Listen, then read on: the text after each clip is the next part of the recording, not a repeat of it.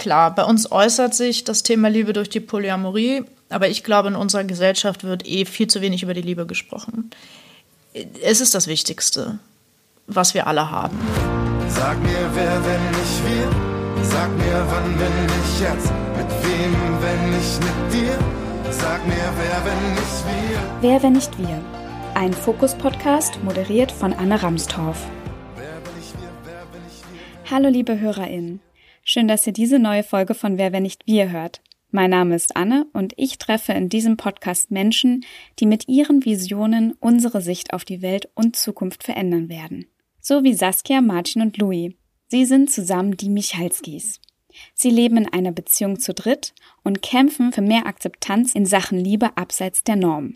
Was es bedeutet, in einer Beziehung zu dritt zu leben, warum ihre Liebe politisch ist und welche Fragen sie ständig gestellt bekommen, das erfahrt ihr in dieser Podcast-Folge. Wer, wenn ich wir? Wer, wenn ich wir, wer? Ich durfte die Michalskis bereits vor knapp einem Jahr kennenlernen. Damals haben sie mir ihre Liebesgeschichte separat aus der jeweils ganz eigenen Sicht erzählt. Seitdem lässt mich ihre Geschichte nicht mehr los. Denn diese erzählt von Hingabe, Vertrauen und Akzeptanz. Wie sie sich kennengelernt haben, erzählen die drei euch gleich selbst. Doch vorher möchte ich alle in Sachen Beziehungsformen auf einen Stand bringen. Es gibt natürlich viele Formen der Beziehung. Neben der freundschaftlichen und der verwandtschaftlichen Beziehung natürlich, gibt es Beziehungen zwischen heterosexuellen Paaren oder gleichgeschlechtliche Beziehungen. Diese können beispielsweise monogam sein. Dann gibt es noch die offenen Beziehungen, in der die BeziehungspartnerInnen wissentlich auch andere SexualpartnerInnen haben. Und dann gibt es noch die Polygamie, auch viel eher genannt. Und wie der Name schon sagt, das bedeutet, dass man eine Ehe mit mehreren Personen führt. Diese ist in Deutschland allerdings verboten und auch strafbar. Polygamie ist aber nicht zu verwechseln mit der polyamoren Beziehung. Das sind Liebesbeziehungen, in denen noch zu anderen Personen Liebesbeziehungen geführt werden. Hier geht es erstmal nicht um Ehe. Aber natürlich können sich diese ganzen Beziehungsformen auch noch vermischen. Und so ist das auch bei Louis, Marcin und Saskia. Sie selber sagen, dass sie in einer geschlossenen, polyamoren Beziehung leben. Wobei natürlich Beziehung hier nicht nur romantisch heißen muss. Aber das erzählen sie euch am besten gleich selbst. Wer, wenn nicht wir? Wer, wenn nicht wir, wer? Hallo, schön euch wiederzusehen. Freut uns. Hi. Hi. Ich sitze im grauen Berlin und ihr?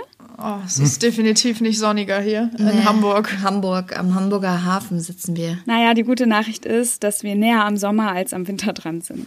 Wir kennen uns ja schon und vielleicht haben auch einige ZuhörerInnen euch bereits im Fernsehen oder auf Social Media gesehen. Aber für alle anderen könnt ihr euch bitte noch einmal vorstellen.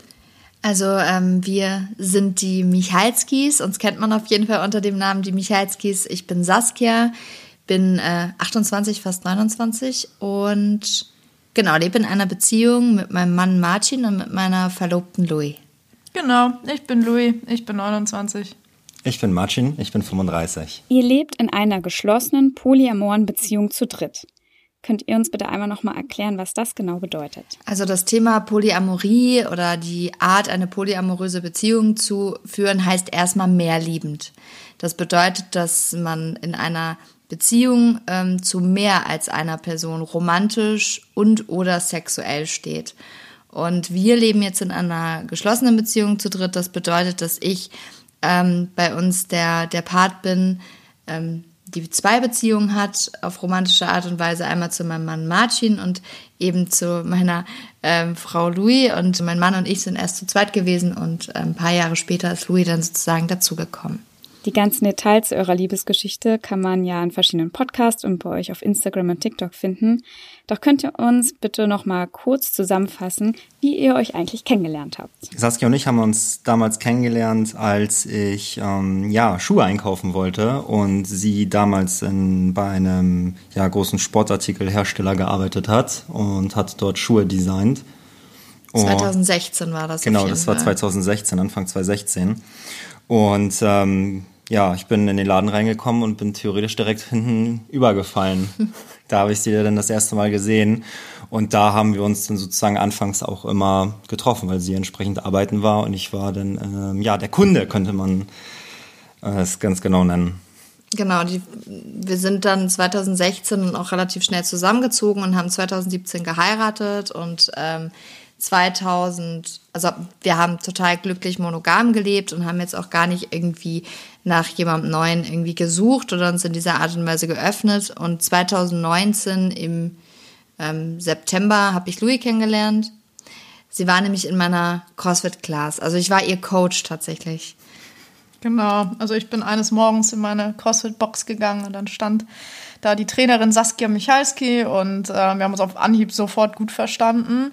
Und so ein paar Monate später haben wir angefangen, auch außerhalb des Trainings zu sprechen. Und dann war irgendwie ganz schnell klar, dass wir, dass da mehr ist. Und ähm, ja, dann ging das schnell.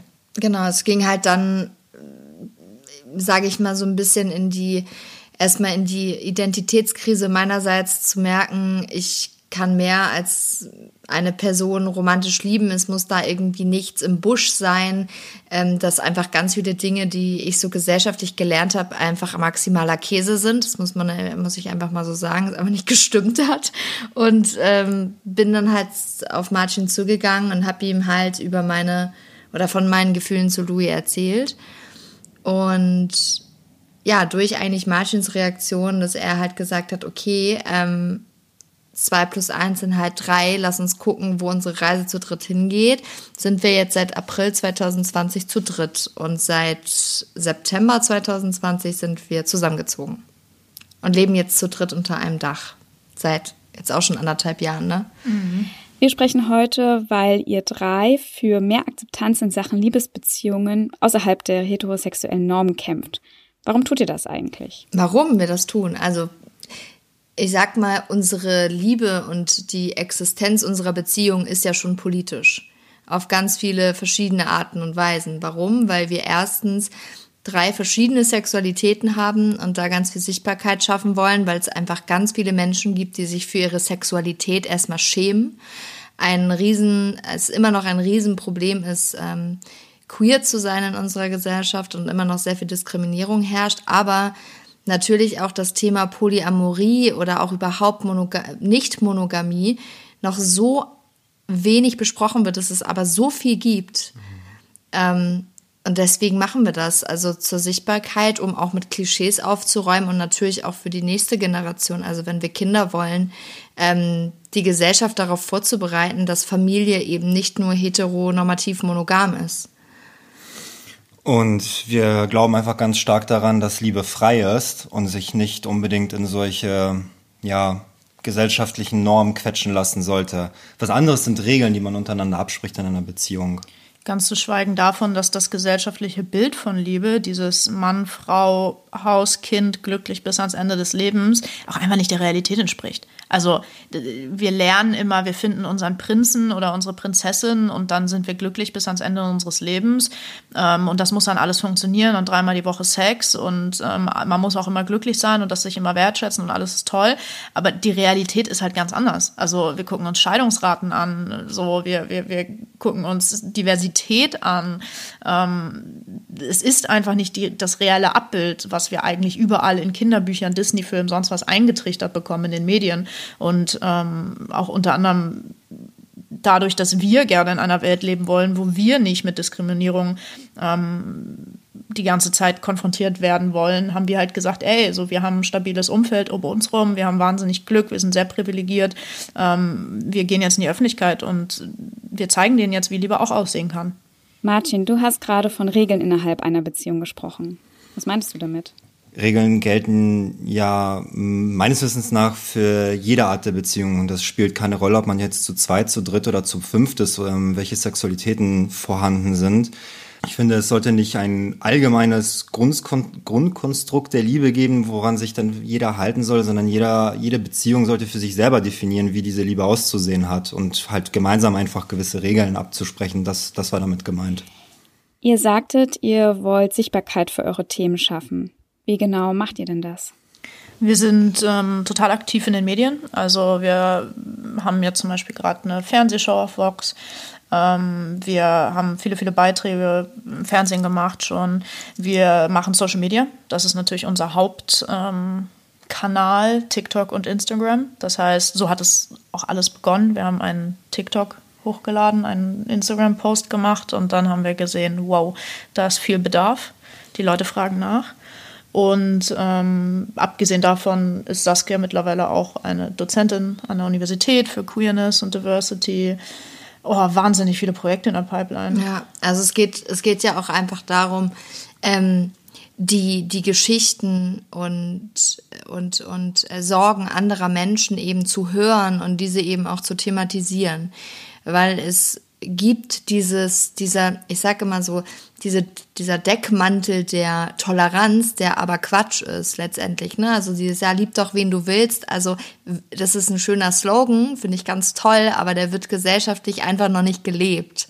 So, und ähm, wir merken halt natürlich an dieser Sichtbarkeit, die wir haben, dass wir natürlich aus unserem Privatleben auch unglaublich viel zeigen, dass ähm, ich mich dazu entschlossen habe, sehr, sehr deutlich darüber zu reden, wie das eigentlich war, ähm, die eigene Sexualität zu empfinden, das erste Mal mit einer Frau zu schlafen und so weiter. Das sind ja alle super intime Details, die, die wir dann auch äh, Millionen von Menschen, muss man auch sagen, offenlegen.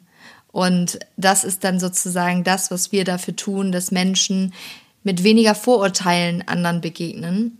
Und das funktioniert halt auch. Also ich würde mal sagen, der Bedarf nach offenen Beziehungen und polyamoren Beziehungen, der, äh, der sprießt aus allen Ecken. Also das ist schon ziemlich krass. Ich finde es voll schön, dass ihr euch von Normen freimachen konntet und sagt, ja, wir leben unsere Beziehung und unser Leben eben so, wie wir das wollen und wir zeigen das der Welt auch und äh, tragen das Ganze auch in die Öffentlichkeit und führen diese Liebe und diese Beziehung nicht hinter verschlossenen Türen. Was sind denn die häufigsten Fragen, die euch auf Social Media oder auf der Straße, wenn euch jemand erkennt, äh, gestellt werden? Wer genau ist mit wem zusammen, ist eine der häufigsten Fragen, die wir bekommen. Mhm. Die Leute verstehen, auf den ersten Blick glauben sie, glaube ich, dass Mancini der ist mit zwei Frauen. Und dann klären wir sie auf, nein, Saskia ist die Person mit zwei Partnern. Und dann kommt, und was ist mit Martini und Louis? Also so ein bisschen die Beziehungskonstellation, dazu werden viele Fragen gestellt. Dann Eifersucht. Eifersucht. Also definitiv Top 3. Wie macht ihr das mit Eifersucht? Dann, ob wir auch Sex zu dritt haben. Das ist ja, auch relativ Sex, ja. häufig, also ob es auch die Sexualität ist. Und äh, ja, es wird auch relativ häufig halt äh, gefragt, wie ich mich entscheide, bei wem ich schlafe. Also die Schlafsituation, die wird auch noch sehr häufig thematisiert. Das sind so unsere Top-Fragen. Na, da wird ja das ganze Spektrum der menschlichen Grundbedürfnisse einmal abgeklärt, außer ähm, Essen ja. und der Toilettengang. Ja, genau. Martin, du ja. hast gerade so energisch Eifersucht gesagt. Ja. Warum interessieren sich so viele dafür, ob ihr eifersüchtig seid? Was, was glaubst du? Ja, also das Thema Eifersucht wird definitiv sehr, sehr häufig thematisiert. Äh, gerade auf, auf dem Kanal, also auf TikTok ist es unfassbar, wie, wie wie sehr Menschen Liebe mit Eifersucht gleichsetzen, assoziieren, irgendwie in Verbindung bringen und versuchen sich dann auch Dinge in die Videos reinzureimen und das immer gleichzustellen. Und ich glaube, das ist einfach gesellschaftlich ein riesengroßes Thema. Deswegen habe ich da nochmal so ein bisschen aufge, äh, aufgeschnauft. Ja, ich weiß auch nicht. Also wir glauben halt, dass Eifersucht in der Gesellschaft sehr stark romantisiert wird. Wenn du eifersüchtig bist, heißt das, dass du doll liebst. Wenn du nicht eifersüchtig bist, dann liebst du ja anscheinend nicht. Und das sehen wir halt als ein bisschen problematisch an. Also ich persönlich habe das schon immer hinterfragt, weil Eifersucht in meinen Augen nie eine reine Emotion ist, sondern immer irgendwas darunter liegt. Das ist eher so dieses, ich kann es nicht beschreiben, es gefällt mir nicht, ich bin eifersüchtig. Ähm, aber was liegt eigentlich darunter? So, welche Gründe gibt es dafür? Und warum sollte es was Positives sein, eine negative Emotion zu spüren in der Liebe? Verstehe ich nicht, habe ich nicht verstanden. Na, ich glaube, es geht vor allem also in polyamorösen Beziehungen, genauso wie auch in offenen Beziehungen, ist es, glaube ich, ganz wichtig, Eifersucht nicht zu verteufeln. Also Eifersucht wird kommen, Eifersucht wird immer da sein und Eifersucht und Verlustangst ist aber etwas, was man nicht unbedingt in polyamorösen Beziehungen als etwas Negatives ansehen sollte, sondern immer als Chance, sich gegenseitig anders kennenzulernen und die Ängste gegenseitig zu bearbeiten, weil daraus eben Wachstum entstehen kann. Und ich glaube, dass es halt ähm, in den meisten Beziehungen übrigens auch in früheren Ex-Beziehungen meinerseits, deswegen kann ich da auch so frei von weg sprechen. Entweder Eifersucht etwas war, was wie eine Trophäe behandelt wurde, so nach dem Motto, oh, jetzt gab es eine gute Szene, oh, jemand liebt mich ganz doll. Oder Eifersucht etwas war, was nie existieren durfte, weggedrückt wurde und am Ende kam dann die Klatsche. Und deswegen ist Eifersucht etwas, was definitiv zur Polyamorie gehört. Also es gehört dazu, weil ich glaube, es wird nie ähm, der Moment kommen, wo Eifersucht nie da sein darf. Ich glaube, Eifersucht, Eifersucht gehört überall dazu, wo Liebe ist. Aber ich glaube, es ist gar nicht so ein großer Unterschied, ob man monogam oder polyamor ist. Ja, kommt drauf an. Ne? Also wenn man natürlich eine offene Beziehung führt, kommen natürlich Reize immer wieder von außen, ähm, wo es an, was anderes bedarf. Aber der Umgang mit der Eifersucht ist das Entscheidende. Und vor allem auch zu erkennen, dass Eifersucht vielleicht durch eigene Unsicherheiten entsteht. Und nicht immer nur durch die andere Person. Hm, aber glaubst du, es gibt auch berechtigte Eifersucht? Ah, kommt drauf an, wenn man sich vorstellt, ich habe eine, eine, eine Partnerschaft, wo ähm, sich die eine Seite an keine Absprachen hält und äh, das Wort bricht und so weiter, ne? Dann kann es natürlich auch berechtigte Eifersucht sein in irgendeiner Art und Weise. Aber ich, ich würde persönlich sagen, gerade ich war früher ein sehr eifersüchtiger Mensch und bin es heute nicht mehr. Und mein Leidensweg war sehr lang, äh, fünf Jahre großes Leid. Und es lag definitiv daran, dass ähm, ich äh, ein Problem mit meinem Selbstwertgefühl hatte früher. Eine von euch sagte vorhin, dass ihr einem Millionenpublikum euer Leben zeigt. Ich fragte mich dann, vor allem weil ihr ja das Privateste von Privaten, nämlich eure Liebe und eure Sexualität öffentlich macht, äh, ob ihr das manchmal bereut. Also man macht sich damit in die Öffentlichkeit zu gehen natürlich auch sehr angreifbar. So ähm, persönlich bereuen, glaube ich, auf gar keinen Fall. Aber natürlich gibt es auch Downsides. Also es gibt Menschen, die hassen uns. Es gibt Menschen, die reden über uns. Es ist unkontrollierbar. Wir geben sehr viel nach außen und wie die Menschen es aufnehmen, das können wir nicht kontrollieren. So. Und ähm, natürlich gibt es auch negative Sachen, wenn dann schon wieder eine Hate-Nachricht zu viel reinkommt oder wenn man schon wieder hört, irgendjemand hat irgendwas gesagt, was einfach nicht stimmt oder sowas. Aber es ist auch sehr tagesformabhängig, wie man das dann annimmt. Saskia, wie siehst du das? Also ich persönlich entscheide ganz klar, was ist für mich intim und was nicht. Wenn ich jetzt zum Beispiel sage, mit wem schlafe ich, ist das für mich nicht intim. Also das ist für ganz viele intim. Ähm, bei mir ist es halt, ich möchte, wenn ich abends kuschelnd auf dem Sofa liege, keine Kamera im Gesicht haben. Das ist für mich intim. Ähm, ich sage mal, den Fortschritt, den wir gemacht haben, ähm, Polyamorie und auch Queerness, ähm, auch für viele queere junge Menschen auf TikTok zum Beispiel auch irgendwie ein Safe Space zu sein. Allein schon dafür bereue ich es nicht. Es gibt aber schon so Momente, zum Beispiel, wenn wir in Hamburg unterwegs sind und vielleicht auch mal privat feiern wollten und dann kennt der halbe Club einen da. Man fühlt sich schon manchmal dann beobachtet und ähm, das, das kann auch unangenehm werden. Also das ist so für mich so ein bisschen ähm, auf der Straße einfach die Anonymität verloren zu haben. Das ist etwas, was manchmal für mich noch so ein bisschen neu ist, aber bereuen tue ich das auf keinen Fall. Also Hate spornt mich auch an. Also da, da zeigt nur, dass da noch Bedarf ist. Ich kann mich an der Stelle nur anschließen. Ich ich glaube, ich habe wirklich in jedem einzelnen Lebensbereich nur hinzugewonnen und ich war bisher in meinem Leben noch nie so glücklich wie hier und heute. Von daher würde ich ja auch nichts anders machen. Nee, wir haben halt auch eine ganz tolle Riesen-Community. Also Voll. wir viele sprechen natürlich immer über den Hate. Ich weiß auch, dass das das ist, das was das Interessante ist. Aber man muss halt einfach sagen, wir haben so eine krasse Michalski-Community, die bashen die Leute halt weg. Also wir müssen uns da auch gar nicht selber mit so doll befassen weil es da einfach so viel Zuspruch auch einfach gibt und das schätzen wir einfach sehr, sehr. Ja. Es ist auch tatsächlich werden Dinge ja immer sehr schnell zur Normalität, aber wenn ich zurückdenke, was ich erwartet habe, als wir gesagt haben, wir gehen jetzt in die Öffentlichkeit, hätte ich nie mit so viel positiver Resonanz gerechnet. Ich hätte mit viel mehr Hate und Ablehnung gerechnet. Also, dass ja. man jetzt überlegt, dass wir auf Primetime in allen deutschen Sendern irgendwie am Start sind, dass wir Millionen, Dutzende von Millionen Menschen im, im Monat erreichen und so viel positiven Zuspruch bekommen. Boah, es hätte auch ein, also ich glaube, ich hätte ja. mehr, mehr Reißer. Und vor allem, dass wir auch nachhaltig so viel verändern über so ja. lange Zeit mit dem Kinderbuch zum Beispiel. Ja. Also dass das auch wirklich in die Bildung so, eine, halt so, ein, so, ein, so einen tiefen, ja, so einen Tiefgang hat, das, die ganze Thematik. Total. Wir haben ganz viele Eltern, PädagogInnen, ähm, Menschen, die unsere Botschaft in Einrichtungen, Kitas und sowas verbreiten mit unserem Kinderbuch. Also das ist schon gewaltig, was wir da an Feedback bekommen. Und da sind wir auch einfach sehr stolz drauf. Das ist richtig schön zu hören, dass eure Community euch da so unterstützt. Und dennoch gibt es ja Hass, den ihr erlebt. Habt ihr eine These, woher dieser Hass kommt? Der Grund, warum auch Menschen uns hassen, ist, weil wir ja an dem sicheren Grundpfeiler der Monogamie rütteln. Weil das ist so wie, wie der Hass gegenüber bisexuellen Personen. Leute haben Angst, wenn sie einen nicht direkt in eine Schublade stecken können. Die wissen nicht, was man ist. Man ist halt vieles. Und das ist bei Polyamorie auch. Man weiß nicht, in welche Schublade ich, ich, ich die stecken kann. Und deswegen, das fühlt sich unsicher an. Und daraus entsteht Angst und daraus Hass.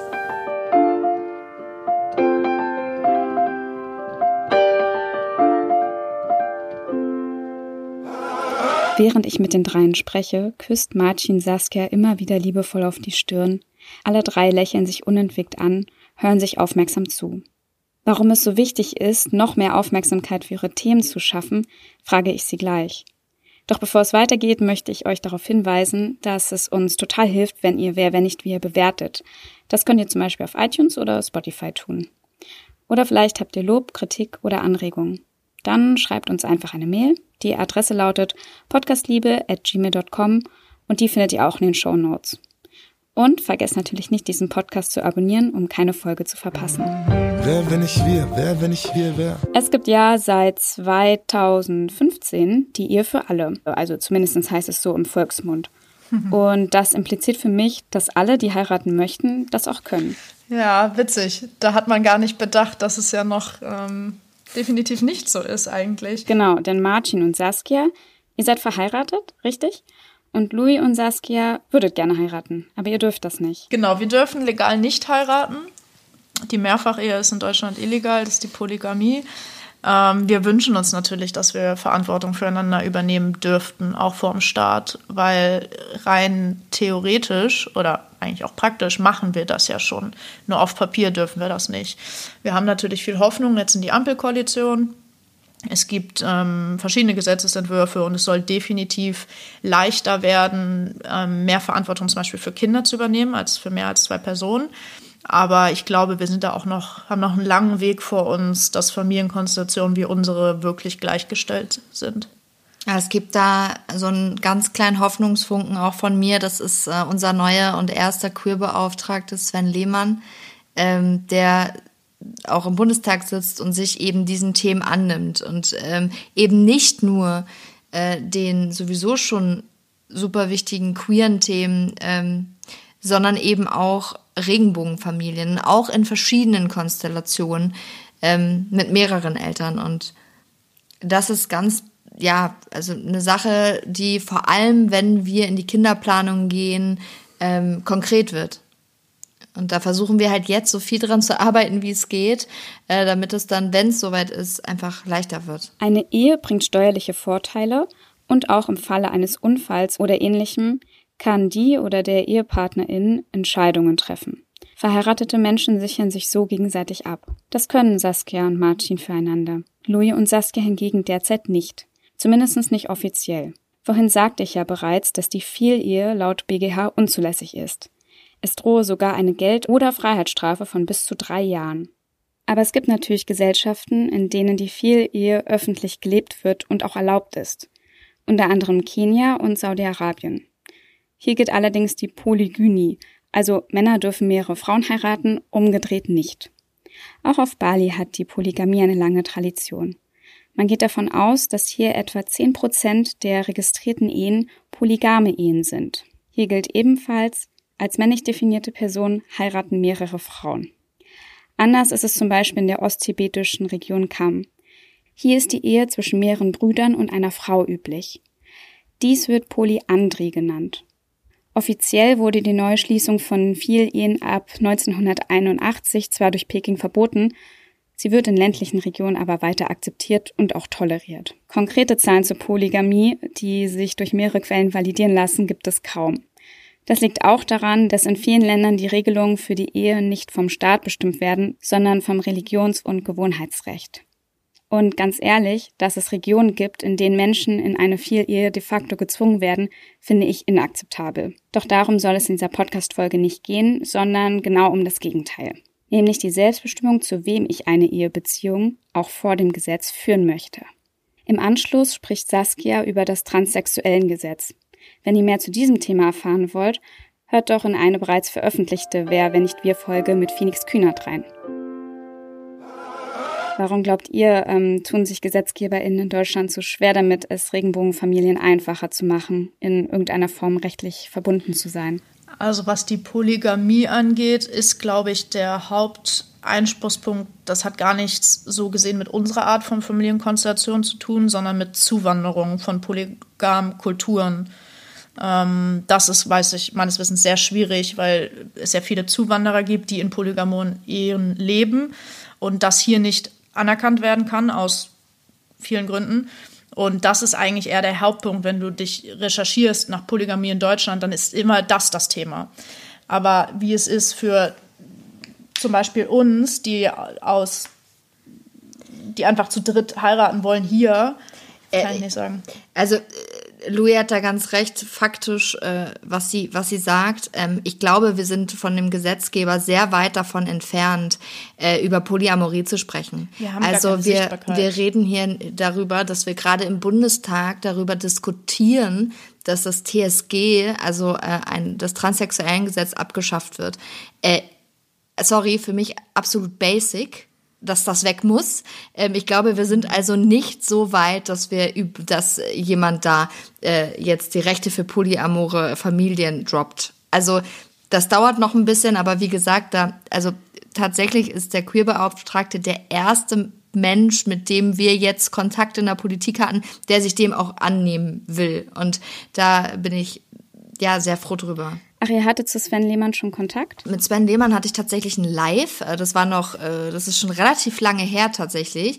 Und seit, ich hatte ein Insta-Live mit ihm und da ging es so ein bisschen, das war noch vor den Wahlen, ne? Äh, und da ging es so ein bisschen darum, was möchten jetzt die Grünen tun für die queere Community und so weiter. Und wir haben aber speziell eben auch über Verantwortungsgemeinschaften und so weiter gesprochen. Und seitdem bin ich mit ihm immer wieder so per Nachrichten in, in Kontakt und ähm, ja, wir sind da am Kommunizieren, auch weitere Lives zu planen, weil gerade ist er ja als Queerbeauftragter ge ge gekürt worden, wollte ich schon sagen, mhm. ernannt worden.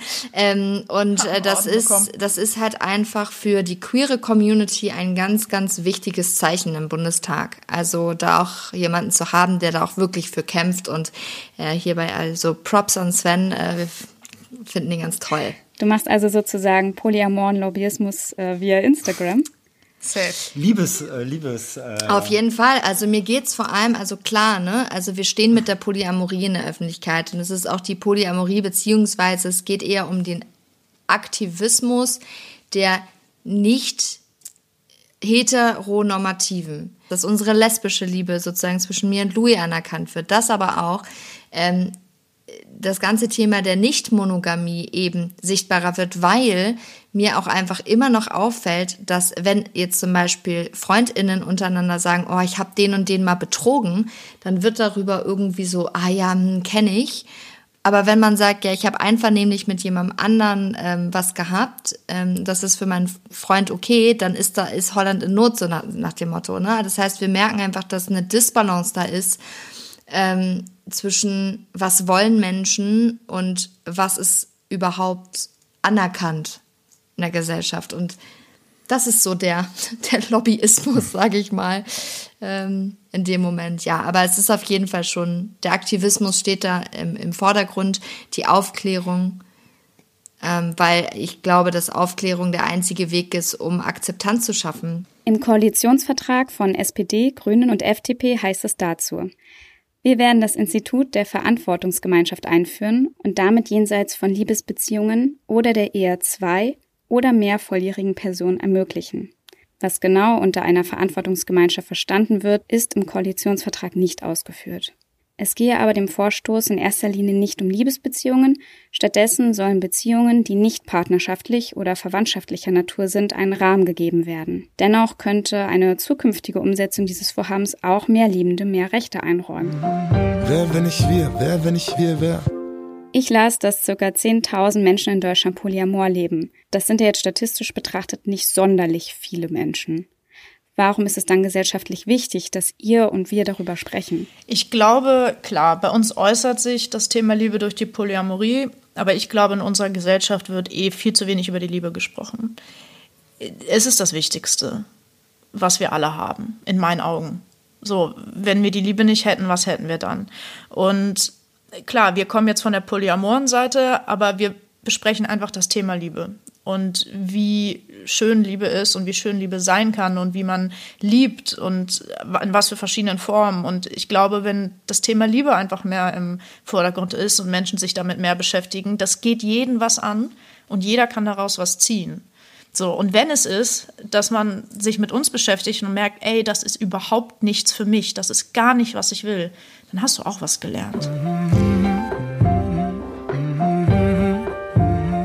Mir ist wichtig, dass wenn du zum Beispiel oder alle Menschen, die zuhören, ähm, Betroffenen von ähm, Diskriminierung zuhören oder auch ähm, Polyamorie oder Queerness oder oder oder anders mit diesen Menschen umgehen.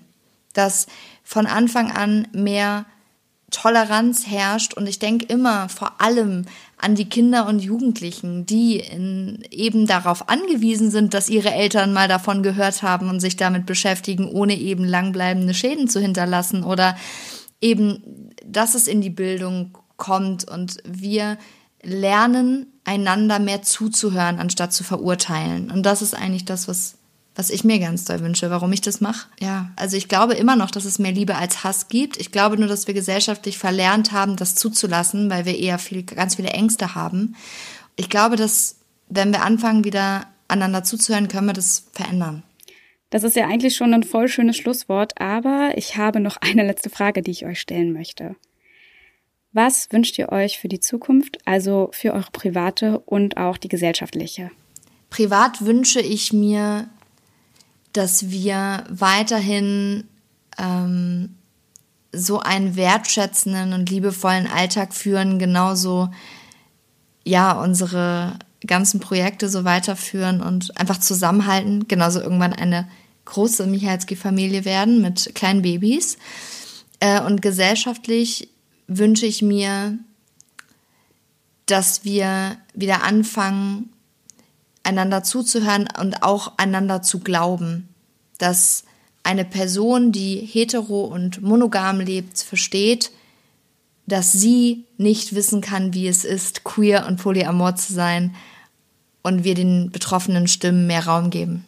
Privat kann ich mich nur 100%ig anschließen, da kann ich eigentlich auch nichts hinzufügen. Und gesellschaftlich würde ich mir einfach wünschen, dass wir nicht nur in der Liebe, sondern auch in vielen, vielen anderen Bereichen des Lebens ein, ja, etwas mehr open-minded werden und die Menschen nicht so verkrampft, ver, versteift sind und gleich so hochemotional reagieren und andere Menschen niedermachen. Einfach uns ja gegenseitig zuzuhören, was, was Saskia auch schon gesagt hat. Das würde, glaube ich, viel helfen. Mm, ich wünsche mir gesellschaftlich, dass wir vielleicht wieder eine neue Richtung einschlagen können. Ähm, ich habe das Gefühl, dass wir uns in eine Negativspirale begeben haben die letzten Jahre, vielleicht auch schon Jahrzehnte. Und ich wünsche mir einfach, dass wir einen Wandel finden, einen generellen Wandel mit dem Umgang miteinander, global, aber auch in der Nähe. Und privat wünsche ich mir, dass wir gemeinsam immer weiter wachsen und immer weiter ähm, uns definieren und neu definieren und gemeinsam finden und unsere Familie wächst und wir uns einfach für immer Halt geben. Wer, wenn nicht wir? Wer, wenn nicht wir, wer? Vielen, vielen Dank für dieses offene und schöne Gespräch. Danke. Dankeschön. Danke, ciao. ciao. Tschüss. Alle von euch, die mehr über das Thema Queerness oder polyamore Beziehungen wissen möchten, können natürlich bei den Kanälen der Michalskis vorbeischauen. Und ich habe noch eine Podcast-Empfehlung für euch, die richtig Lust macht. Ich möchte euch den Podcast von meinen Kolleginnen von Oh Baby ans Herz legen. Sie sprechen jede Woche über Beziehungen, Dating und besseren Sex. Hört bei Oh Baby mal rein. Den Link findet ihr in den Show Notes. Außerdem möchte ich euch auf den Fokus Innovationspreis hinweisen. Dieser geht dieses Jahr in die dritte Runde und sucht die Innovation des Jahres 2022. Ihr seid oder kennt GründerInnen eines zukunftsweisenden Unternehmens, dann könnt ihr euch bis zum 15. Mai 2022 unter fokus-innovationspreis.de bewerben. Den Link habe ich euch auch in die Show Notes gepackt. Und damit schließe ich diese Podcast-Folge. Ich wünsche euch einen schönen Tag, bleibt gesund und natürlich freue ich mich, wenn wir uns nächste Woche zu einer weiteren Folge von Wer, wenn nicht wir wiederhören. Ganz liebe Grüße, eure Anne.